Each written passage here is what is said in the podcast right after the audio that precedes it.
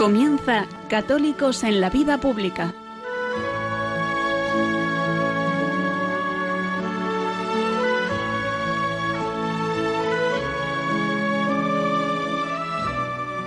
Un espacio dirigido en Radio María por Luis Zayas.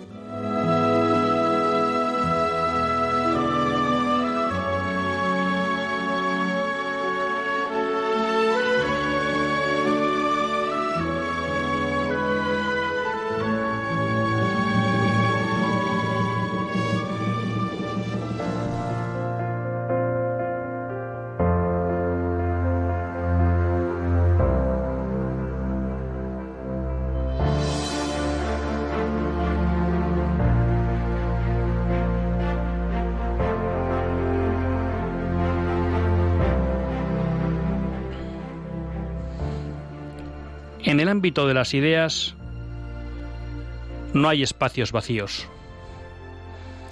Si unas ideas salen, otras ocuparán su lugar. Esta reflexión, desde mi punto de vista acertada, la hacía Miguel Ángel Quintana Paz en el programa de un viejo conocido de todos ustedes y de esta radio, como es Domingo González y su programa la caverna de Platón. A raíz de una conversación muy interesante sobre cómo ha evolucionado la violencia, la utilización de la violencia, los tipos de violencia para tratar de derrocar al sistema, Miguel Ángel Quintana Paz hacía esta reflexión. Porque una de las críticas que hacía a la situación actual en la que Occidente ve cómo se está produciendo una inversión de la visión fundamental sobre el hombre, sobre la que construir la sociedad, a él le llamaba la atención cómo, desde muchos ámbitos, incluido el cristiano, se había caído en la trampa del liberalismo de decir, bueno, yo que las ideas que se oponen a mi visión no estén en el ámbito público, pero que la mía tampoco voy a intentar que tenga presencia. Y él decía, eso es un craso error, porque cuando uno se da mus en la batalla cultural, otro habrá que llevará sus ideas a ese lugar donde se ha quedado el espacio vacío. Y esta reflexión me hacía recordar un poco lo que hablábamos en el programa pasado. La necesidad, la exigencia de que hagamos presente en el ámbito público la propuesta cristiana, la visión del hombre desde el Evangelio, la visión de la sociedad que nace del Evangelio. Que sí, que ya sabemos que no es única, pero que sabemos que en todas las posibilidades que da siempre hay unos principios comunes de construcción de esa sociedad. Es verdad que esos principios pueden dar lugar a realizaciones distintas. Y sabemos cómo la propia cristiandad no fue exactamente igual ni a lo largo del tiempo en los mismos países y por supuesto tuvo variaciones según zonas geográficas. Pero había unos principios, esos principios que emanan del Evangelio y que recoge la doctrina social de la Iglesia, que alimentaban todas esas diferentes opciones que fueron surgiendo. Por eso, me parece relevante que caigamos en la cuenta de que no podemos caer en la trampa que nos tiende el mundo moderno de raíces liberales cuando nos dice que nuestra fe tiene que estar fuera del ámbito público. Porque si nuestra fe queda fuera del ámbito público, otro elemento, otra ideología, otra visión será la que ocupe ese vacío. Y es más, si nosotros nos retiramos voluntariamente, facilitaremos que esa otra visión se imponga. A lo largo de la historia, esto ha sido un proceso mixto. Podemos decir, sin temor a equivocarnos, que desde la aparición de la Reforma Luterana, y sobre todo desde la Revolución Francesa, ha habido un empeño consciente y permanente por parte de esas ideologías contrarias al cristianismo por expulsar al cristianismo del ámbito público, por expulsar a la fe del ámbito público, por expulsar a la fe y al cristianismo de cualquier debate social en relación a la visión del hombre y la construcción de la sociedad. Y eso ha tenido su efecto, porque hemos visto cómo en muchos países, en muchas naciones, se establecían leyes que impedían que esa presencia de lo cristiano estuviera en el ámbito público. Hemos visto cómo en la mayoría de los países de Occidente, por ejemplo, se ha atacado y prácticamente eliminado la presencia de la Iglesia en el ámbito de la educación. ¿Por qué? Porque era una manera de hacer que el mensaje cristiano no estuviera presente en las cabezas de los hombres. Pero junto a eso, que viene del otro lado, y en ese sentido nuestro deber era resistir, también ha pasado un segundo elemento, y es que buena parte del mundo católico se ha replegado voluntariamente.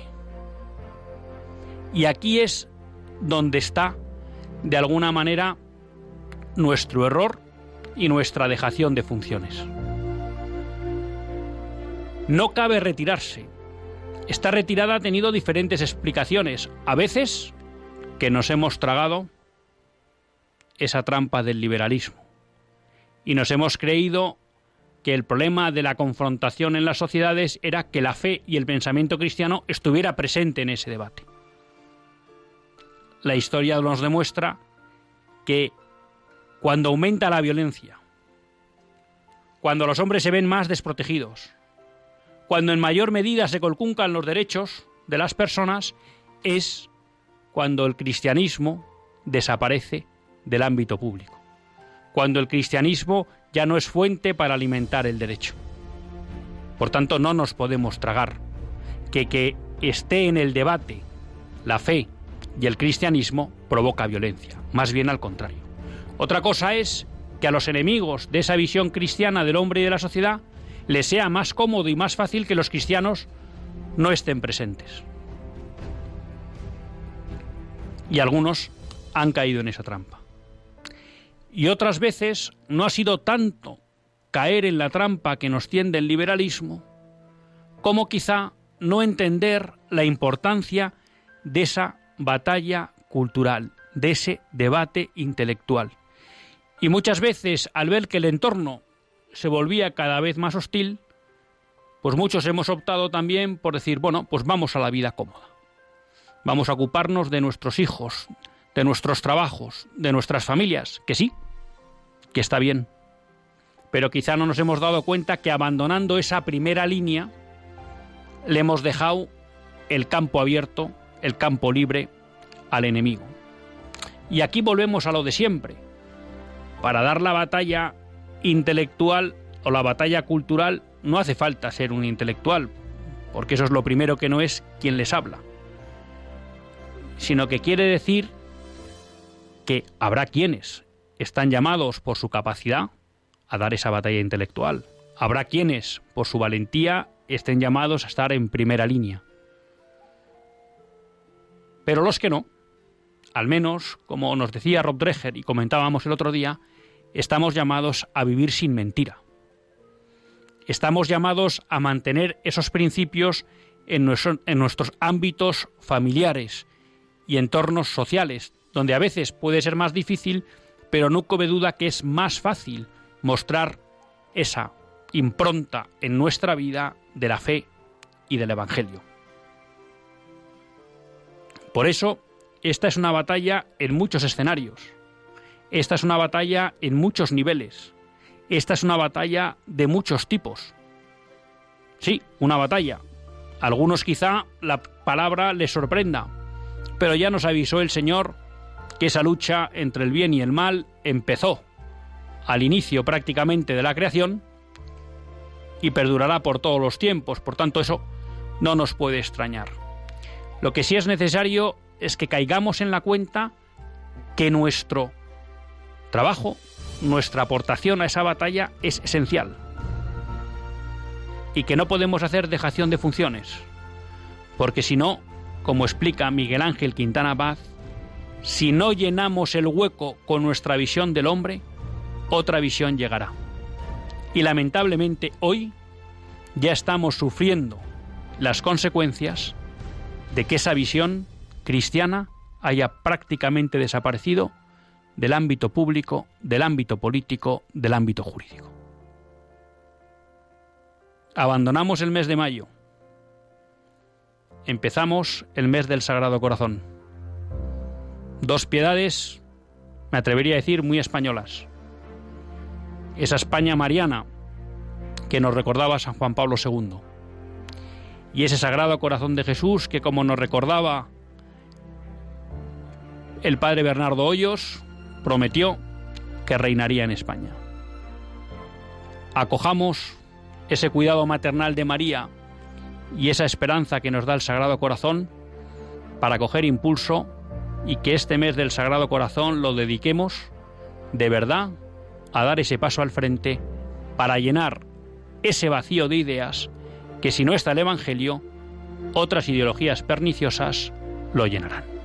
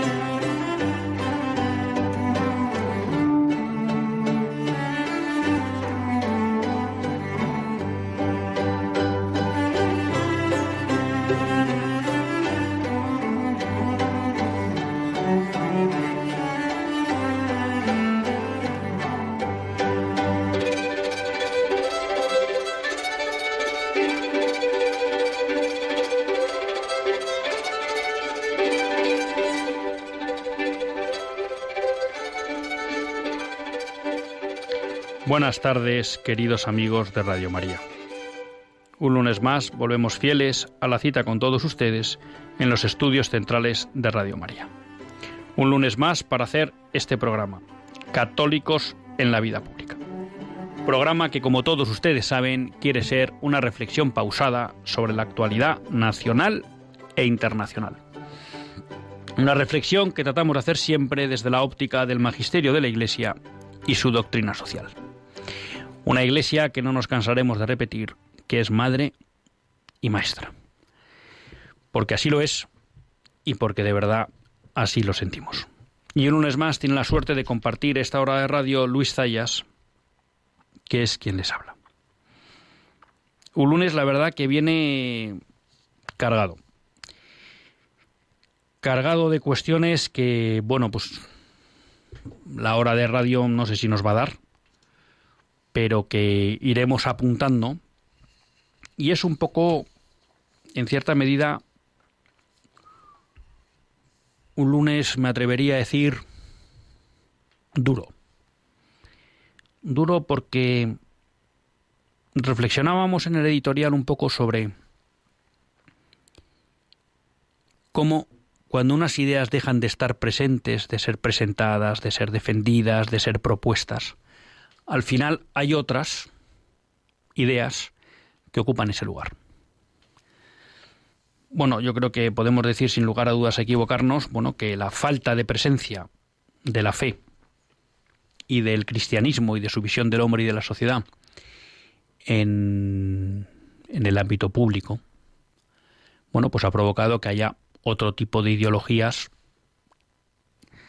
Cuando digo otro tipo de ideologías me refiero a, lo, a las otras, ¿eh? porque el cristianismo no es una ideología. El cristianismo es, bueno, pues la fe que surge fruto del encuentro con Cristo y a partir de ahí un modo de vida que lo que busca es imitar el ejemplo de Cristo. Y eso es lo más lejano a una ideología. Y luego cuando uno dice, bueno, ¿y el magisterio? Pues el magisterio tampoco. Porque cuando uno entra en el magisterio lo que se da cuenta es que no hay una, vamos a decir, visión prefabricada de la realidad que hay que imponer. No, sino que el magisterio, a partir de la fe y la revelación, y junto con la razón, lo que es es consciente de que la realidad es una y trata de ser fiel a eso que descubre en la realidad, bien desde la razón o bien porque la fe o la revelación eh, le ayudan a descubrirlo. ¿no? Entonces es lo más contrario a una ideología. Pero lo que son las otras propuestas, vamos a llamar alternativas, efectivamente son, son ideológicas porque son siempre visiones reduccionistas del hombre, son siempre visiones que caen en la trampa de considerar que esa visión es única, da pie a una solución única y estándar que hay que aplicar en todo el mundo, se den las circunstancias de lugar o tiempo que sean, ¿no? Y de ahí, bueno, pues las grandes catástrofes que se producen cuando esas ideologías pues toman, toman el poder en muchos sitios. ¿no? Pero dicho eso, lo que decíamos es un poco recobrando el hilo de lo que estábamos comentando, como hemos visto, bueno, que ha habido otras visiones, otras ideologías que han copado ese lugar que hasta hace bien poco, me atrevería a decir no más de 50 años, en España ocupaba el cristianismo. ¿no? Y claro, pues ahí tenemos una mezcla de liberalismo, tenemos una mezcla de marxismo, eh, vemos como en ese libro, pues que yo lo recomiendo a todos, ¿no? Los dioses fuertes, pues de alguna manera su autor Reno pues nos descubre algo que para muchos era obvio, pero que a mí me resultó muy lúcido como lo explicaba, en el sentido de ese liberalismo y marxismo, cómo han llegado poco a poco a una cierta confluencia por la cual podríamos decir que el liberalismo se ha hecho con la, el aspecto económico de la vida social y por otro lado el marxismo, ya convertido en marxismo cultural, pues se ha hecho fuerte o ha dominado todo lo que podríamos llamar mm, aspectos de antropológicos de la vida social. Por tanto, al final lo que tenemos ahí es un mix. Un mix que frente a lo que nos han vendido los grandes defensores de la democracia liberal no ha llegado para ser uno más, no ha llegado para confrontar dialécticamente con otras visiones, como pudiera ser la propuesta cristiana, sino que lo que ha llevado es para imponerse y para expulsar eh, al hereje, vamos a llamar así. Claro, y alguien puede decir, hombre, ¿por qué dice esto hoy Luis Zayas? No, parece que viene un poco caliente. Bueno, pues sí, viene un poco caliente. Y viene un poco caliente, en primer lugar, por una noticia que muestra ya cuáles son las verdaderas intenciones de estas ideas que ya van copando el poder y cada vez se sienten más fuertes y ven que no existen elementos que le puedan poner trabas en su plan. Eh, la semana pasada surgía la noticia porque ahora no tengo aquí la fecha, pero creo que es del 12 de mayo, cuando se ha presentado esta propuesta, pero realmente la noticia surgía la semana pasada, en relación con una propuesta del Partido Socialista Obrero Español. El Partido Socialista ha presentado una reforma del Código Penal, una reforma en la que quiere añadir un nuevo artículo que será el artículo 172 cuater, con la siguiente redacción. El que hostigue o coarte la libertad de una mujer que pretende ejercer su derecho a la interrupción voluntaria del embarazo, promoviendo, favoreciendo o participando en concentraciones en las proximidades de lugares habilitados para interrumpir embarazos, causando un menoscabo en la libertad e intimidad de ésta, será castigado con la pena de prisión de tres meses a un año o de trabajos en beneficios de la comunidad de 30 y 1 a 80 días. Atendidas la gravedad, las circunstancias personales del autor y las concurrentes en la realización del hecho, el tribunal podría imponer además prohibición de acudir a determinados lugares en tiempo de seis meses a tres años. Las penas previstas en este artículo se impondrán sin perjuicio de lo que pueda corresponder a los delitos en que se hubieran concretado los actos de acoso. Esta ley se dicta al amparo del artículo 149 sexto de la Constitución que atribuye al Estado la competencia sobre legislación penal. Bueno, ¿qué tenemos aquí? Bueno, aquí tenemos el intento de establecer la persecución legal a los grupos pro vida. Con penas de hasta un año de cárcel o hasta 180 días de trabajos en beneficios de la comunidad. ¿Y por qué vamos a, perseguir a los grupos pro vida? Bueno, pues básicamente por dos razones. La más importante es porque tratan de ayudar a las mujeres en riesgo de aborto.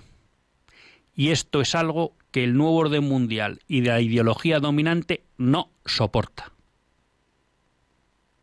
¿Mm? O sea, les molesta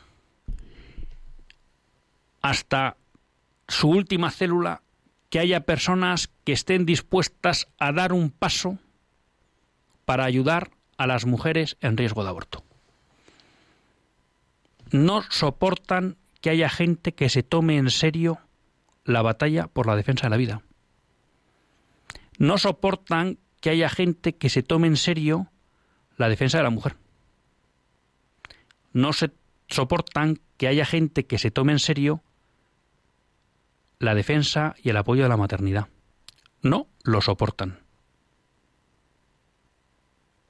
Y entonces cuando ya se ven con suficiente fuerza, cuando ya consideran que la sociedad está suficientemente narcotizada,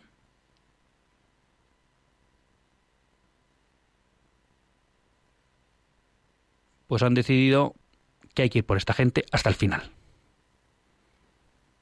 Y entonces la cuestión es, como haya gente que cerca de los abortorios plantee a estas mujeres alternativas al asesinato de sus hijos, al drama que les va a suponer de por vida haber realizado un aborto, pues hay que meterles en la cárcel. Y esto es así, y en estas estamos. Claro, fíjense lo que supone esto.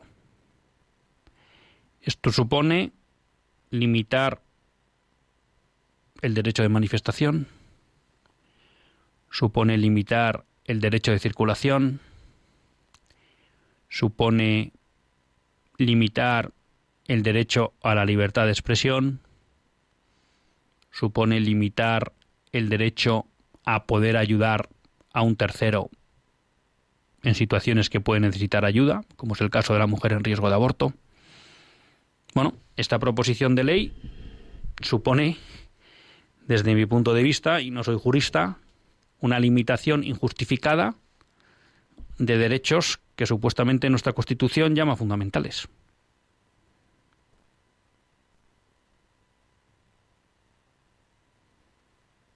Pero tal es la visceralidad de los promotores de esta ideología, de esta incultura de la muerte que ya denunciaba hace años en Evangelium Vitae San Juan Pablo II, encíclica que les recomiendo a todos que vuelvan a releer, porque cada vez que uno la relee, pues no sé cómo decir, aparte de recordar la clarividencia de nuestro querido San Juan Pablo II y la fuerza con la que transmitía, bueno, pues vuelve a coger fuerzas para seguir luchando para que la cultura de la vida prevalezca. ¿no? Claro. Y en segundo lugar, decíamos que el primer motivo fundamental es que estos promotores del nuevo orden mundial, de la incultura de la muerte, de la ideología dominante, no soportan que haya quien apueste por la vida, por las mujeres, por la maternidad, es que no soportan. ¿Por qué? Porque de alguna manera ellos son hoy heraldos, ¿no? Testigos de las injusticias que se cometen en nuestras sociedades. Y claro, no quieren que haya personas que muestren que el rey está desnudo, que la sociedad ha dado la espalda a los más débiles y a las mujeres más necesitadas. No vaya a ser que por culpa de que hay estos heraldos que levantan la antorcha en la defensa de la vida, la sociedad vaya a despertar. Y por tanto, están dispuestas, pues eso, a todo, incluido meternos en la cárcel. Hay que decir que esto, en esto no somos pioneros, como en casi nada. Ya hay en algunos países de Europa, como Francia, donde se han establecido restricciones similares e incluso, e incluso, se ha prohibido, se ha llegado hasta a prohibir la propaganda en las webs de las organizaciones pro vida. E incluso a poder plantear alternativas al aborto. ¿Mm? O sea que siempre hay pasos para alguna vuelta de tuerca más, siempre hay espacio. Hace poco eh, creo que concretamente era en Canadá, ¿no? Una mujer era encarcelada por haber estado dentro de un abortorio. Ahora no me acuerdo si era ofreciendo alguna alternativa o simplemente rezando. ¿Mm? O quejándose. Lo mismo me da. Contra la actividad que se producía en ese, en ese abortorio. Bueno, pues o sea, que no pensemos que esto ya no ha pasado en algún sitio. En Estados Unidos, ahora que Biden ha llegado al poder, bueno, pues de nuevo las organizaciones abortistas están intentando plantear lo mismo, ¿no? Que se impida a los pro vida hacer actividades, campañas cerca de los abortorios, ¿no? Hemos conocido todos estos meses a raíz de, bueno, pues de la llegada, no la llegada, pero quizá el impulso mayor que ha cogido en el último año la iniciativa 40 días por la vida en España, que supone rezar ante los abortorios, bueno, como eso está siendo una iniciativa que está teniendo mucho éxito en Estados Unidos, no solo porque mucha gente se une a la misma, sino porque está dando pie a que se cierren abortorios, ¿no? Porque está dando pie a que muchas personas visualicen la maldad de lo que es el aborto y porque eso también hace que muchas mujeres, al encontrarse con gente no solo que reza, sino que además le ofrece alternativas, pues las cojan. Y claro, entonces vamos al segundo punto que decíamos, no esta ley tiene dos razones. La primera es esta fundamental, no soportan que nadie defienda la vida y a la mujer y a la maternidad. Pero es que además quieren proteger el negocio del aborto. Porque díganme ustedes por qué se hace esto y hay otro montón de negocios que me imagino que tendrán un montón de problemas en el día a día y no se hacen leyes específicas para ellos. Y aquí resulta que a petición de la organización o de la patronal de los abortorios, que lo que le preocupa de toda esta actividad de los Provida es que le quitan clientes. Porque claro, aquí hay una diferencia que hay que entender, ¿no? Los grupos Provida salvan madres y niños, pero los abortorios pierden clientes, que parece lo mismo, pero es muy distinto. Los grupos Providas ven personas, una madre, un niño, a los que hay que ayudar. Los abortorios lo que ven es clientes. Claro, y efectivamente, no sé cuánto, pero no me cabe duda y esta ley o este intento de modificación del Código Penal quizá me lo reafirma, no cabe duda, que es que los grupos pro vida les hacen pupa. Les hacen daño. Tanto los que ayudan en cualquier situación a las mujeres como aquellos que están cerca de los abortorios para en ese último momento intentar salvar a esa mujer y a ese niño. Lo cual quiere decir que tienen más éxito del que nos creemos.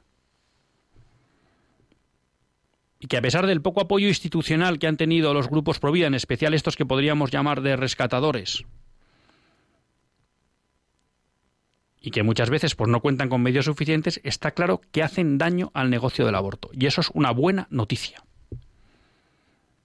Por eso, eh, creo que fue hace dos semanas que traíamos al programa una noticia que se hacía con Religión en Libertad en relación también pues con un informe o con unas demandas o unas entrevistas que había hecho alguna persona responsable de la patronal de las clínicas abortistas en donde decía que el aborto pues no acababa de estar normalizado en España, que muchos médicos lo veían como una práctica negativa y no querían no querían practicar abortos, en especial en las generaciones más jóvenes, que les estaba contando en, encontrar relevo para las personas que realizaban abortos.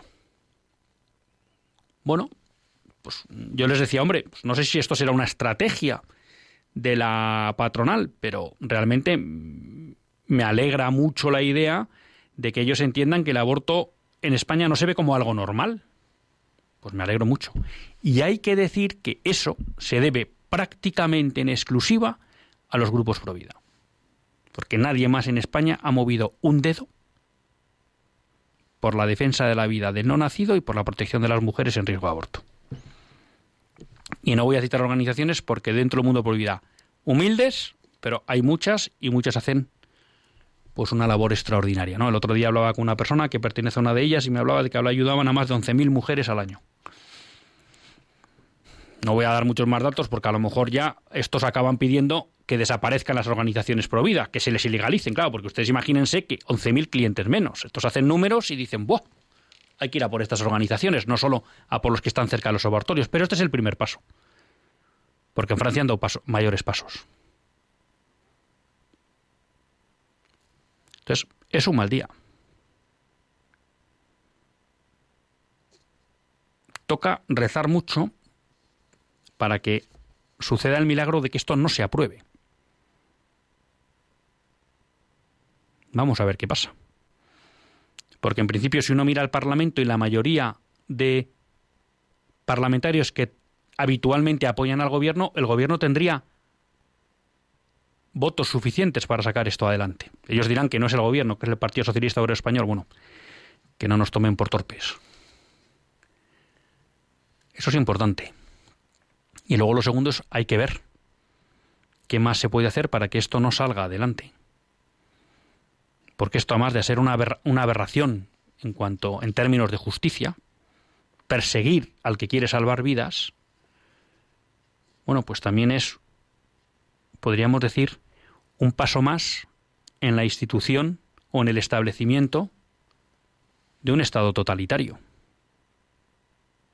de un Estado que limita ilegítimamente la libertad de los ciudadanos. Y si hay un Estado que se considera legitimado para perseguir a los que quieren proteger la vida de los inocentes y a las mujeres, ya me dirán ustedes que no será capaz de hacer ese mismo estado.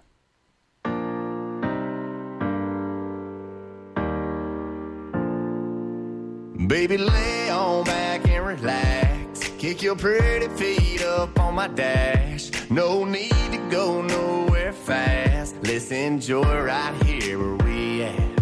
Who knows where this road is supposed to lead? We got nothing but time.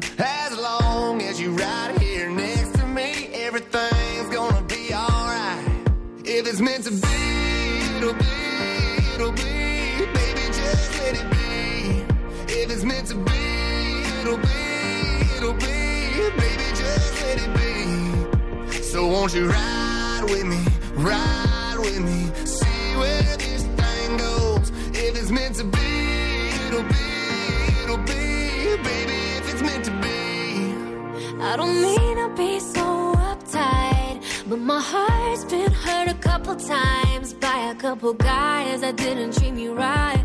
I ain't gonna lie, I ain't gonna lie. I'm tired of the fake love. Show me what you're made of. Boy, make me believe. Whoa, hold up, girl, don't you know you're beautiful? And it's easy to see. If it's meant to be, it'll be, it'll be. Baby, just let it be. If it's meant to be it'll be, it'll be, baby, just let it be. So won't you ride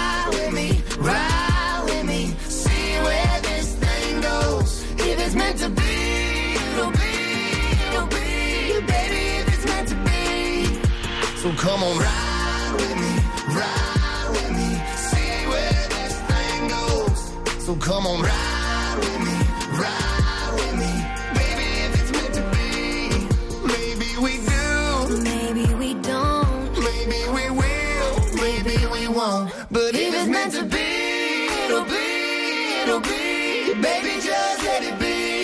If meant to be, be, be, be.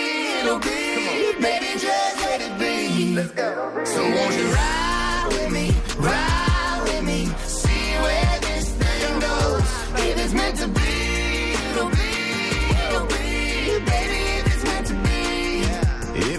Be.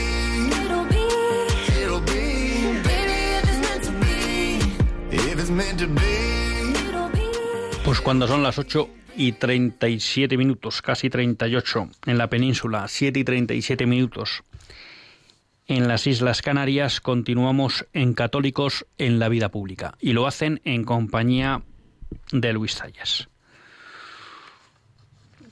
Les recuerdo que si quieren participar en el programa, pues pueden llamar al 91 005 9419.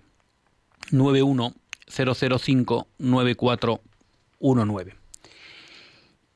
Y ya saben, pues como siempre, que son, que son bienvenidos. Aprovecho también, se la pondremos pues en unos minutos, para decirles que hoy es el último día de la campaña de Radio María de mayo. No el último día para ayudar a Radio María, pero bueno, ya saben que en, que en mayo pues se les pide como un esfuerzo un poco más especial, ¿no? Ya saben que también estuvo la maratón, que lo que implica es que ayudamos a proyectos concretos por el mundo y luego, bueno, pues también ayudar a Radio María. Ya saben que siempre hay tres formas de ayudar. Oración, voluntariado y aportación económica. Bueno, en relación con, con cuestiones, la verdad que hoy está un poco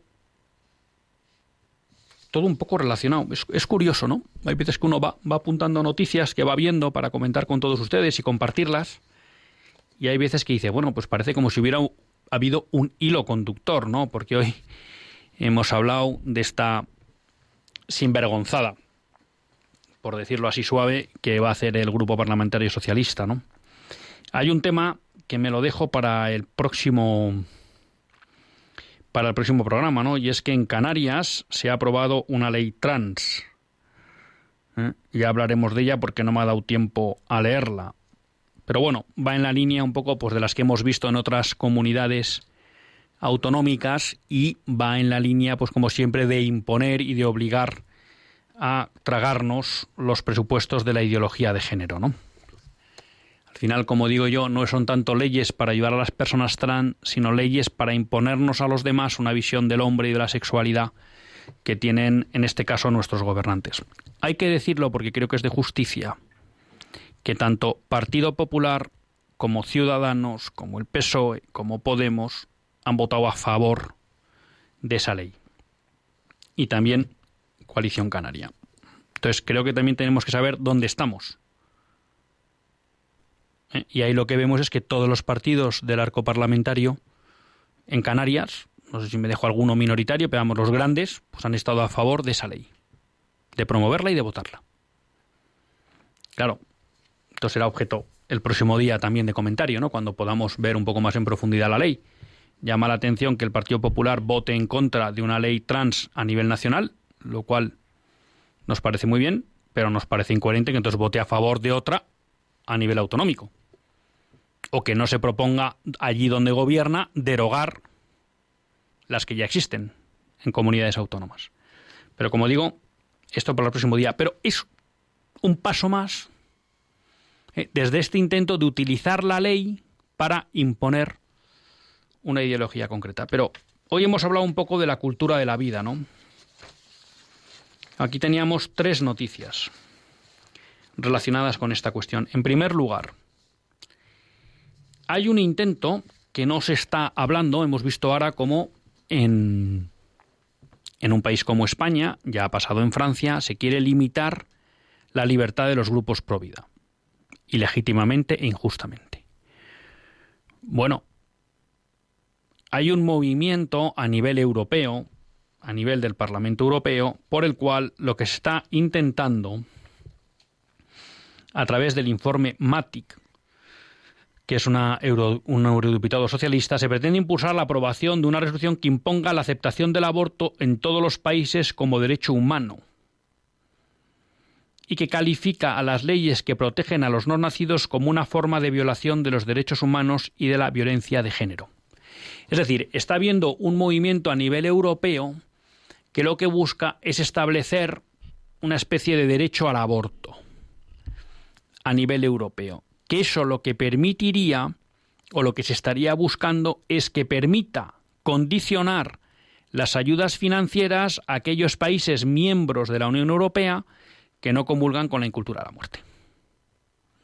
Que básicamente, si miramos hoy Europa, estamos hablando de Polonia y de Hungría. Ahora la verdad que me pillan, Malta en Europa tampoco tiene tampoco tiene ley del aborto y creo que forma también parte de la Unión Europea, pero vamos, no tiene. ¿eh? Con lo cual, ¿pero qué se está buscando? Y que si aparecieran también nuevos países que fueran en la línea de Polonia o de Hungría, pues poderles hacer presión financiera y económica. O sea, que esto mismo que estamos viendo a nivel nacional, bueno, hay un movimiento de mayor calado a nivel Unión Europea. Que posiblemente con eso también lo que busque es dar coartada al Tribunal Europeo de Derechos Humanos para acabar declarando ilegales o como se quiera decir, o no europeas, o no conformes a los valores europeos, aquellas leyes restrictivas del aborto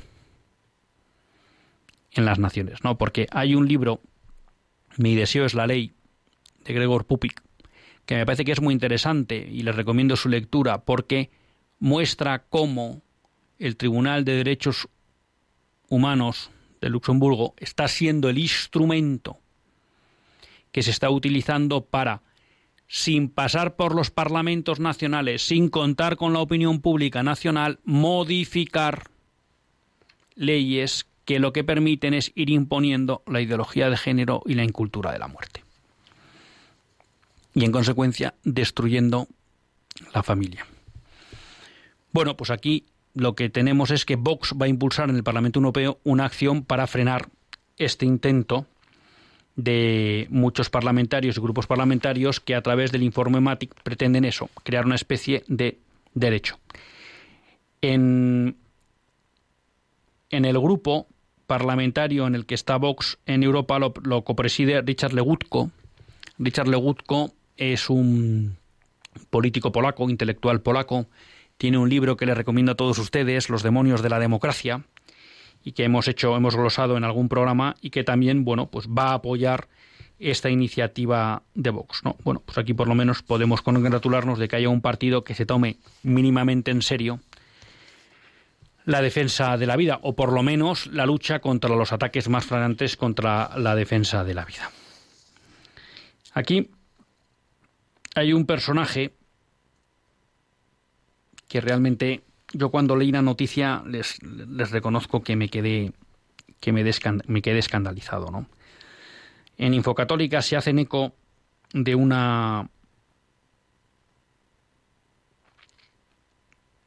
de una declaración de Richard Dawkins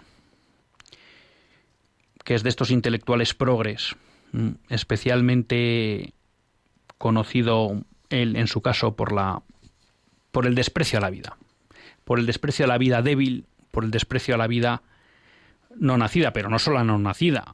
Este es de los que defiende también pues que si un niño eh, luego nace con discapacidades graves, pues se le puede se le puede matar, ¿no? Entonces, bueno, eh, Richard Dawkins ha dicho que el nacimiento de niños síndrome Down aumenta el sufrimiento en el mundo, ¿no? Siete años había afirmado que sería inmoral dar a luz a un niño con síndrome de Down si te pudieran dar la posibilidad de elegir.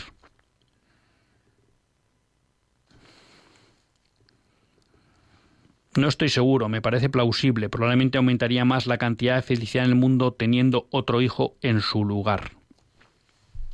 A uno cuando lee estas cosas eh, se queda perplejo, ¿no? Y alguien dirá, bueno, ¿y por qué nos trae estas noticias? Bueno, porque yo creo que es bueno que caigamos en cuenta que hay determinadas mentalidades que se van imponiendo. Y que por tanto, si queremos que nuestros hijos no se vean influenciadas por ellos, nuestra acción tiene que ser más persistente, más constante, más consciente. Y luego porque yo creo que esto que ha calado, ustedes no sé si se acordarán, en los tiempos en que Mariano Rajoy se negó a modificar la ley del aborto, pero cuando parecía que iba para adelante un proyecto de reforma impulsado por Ruiz Gallardón, claro, una de las cosas que se plantearon es que se iba a eliminar el supuesto eugenésico del aborto, que es el que permite poder matar a un niño porque, se, porque parece que viene con una discapacidad o con una enfermedad.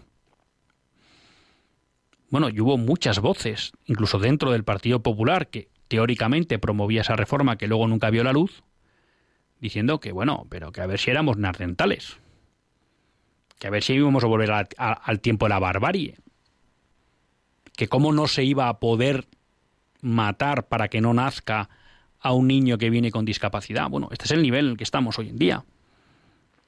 Y gente como Richard Dawkins son los que han impulsado esta mentalidad. De ahí la gravedad. Claro, yo creo que era. Lo, eh, lo, explica muy bien José Javier Esparza, ¿no? Alguna vez él tiene un hijo, el hijo pequeño de síndrome Down, y dice que son superdotados en amor. Lo dice con otra palabra más brillante, pero son superdotados en amor.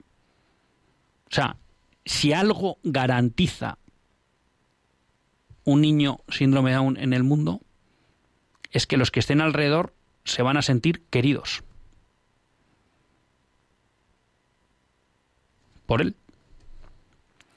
Con lo cual, esta tontería de que los niños síndrome de Down aumentan el sufrimiento en el mundo, bueno. Pero claro, estos mensajes acaban calando. Entonces tenemos que luchar contra ellos y poner en valor todas las vidas y en especial las vidas las vidas débiles, ¿no? Pero esto es fruto de cómo la incultura de la muerte va, va avanzando. Síndrome de Down que, por supuesto, las familias hacen muchos esfuerzos para sacarlos adelante.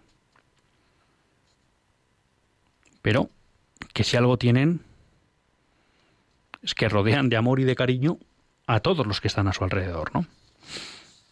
Luego, una noticia que, que quizá les sorprenda. China permitirá tener tres hijos la política de dos hijos también fracasa. Es otra noticia que tenemos en Infocatólica, en el blog de Juanjo Romero. Y bueno, claro, es que se están dando cuenta de que toda esta teoría del hijo único que trataron de revertir hace unos años, bueno, pues está teniendo efectos letales para la sociedad china. Está teniendo efectos letales porque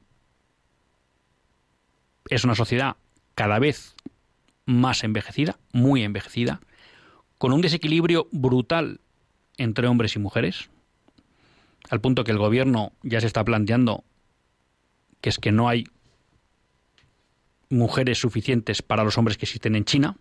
¿Qué quiere decir eso? Es que, que va a haber muchos hombres en China que aunque quieran no se podrán casar porque no hay mujeres. Y que tienen un problema que es que quién se va a hacer cargo de los mayores.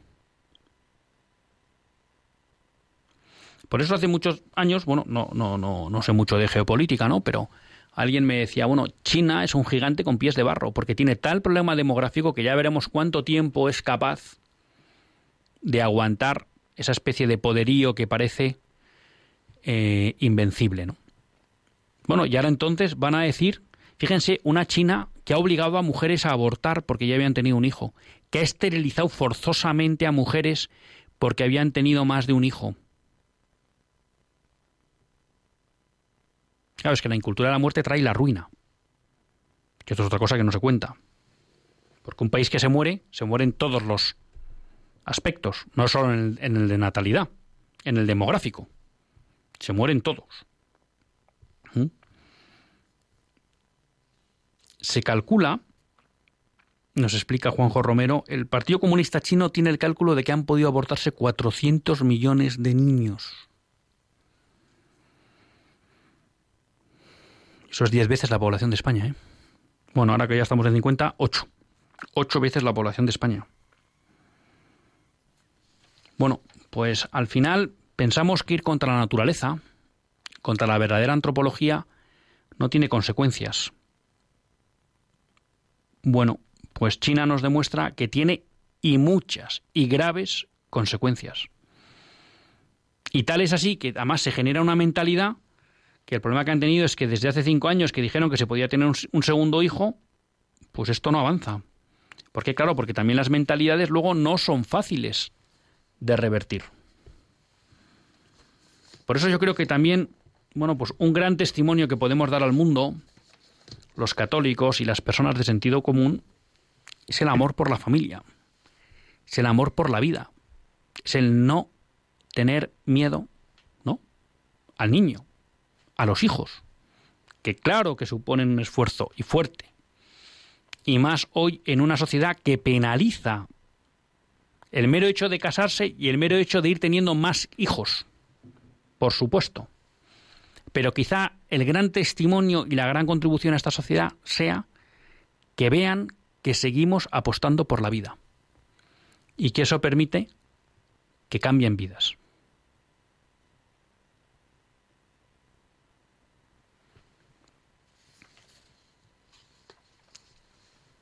Reconozco que no ha sido un programa con grandes noticias hoy de esperanza y que lo que hemos centrado mucho en la cuestión de la defensa de la vida. Creo que se está perpetrando, Dios quiera que no se apruebe, un grave ataque a la libertad de los católicos, de las personas de sentido común, de los grupos pro vida, de las mujeres en riesgo de aborto, de los no nacidos. Dios quiera que con nuestras oraciones y nuestras iniciativas pues seamos capaces de impedir pues que España se convierta en el reino del aborto. Hasta el próximo lunes, si Dios quiere, que Dios les bendiga.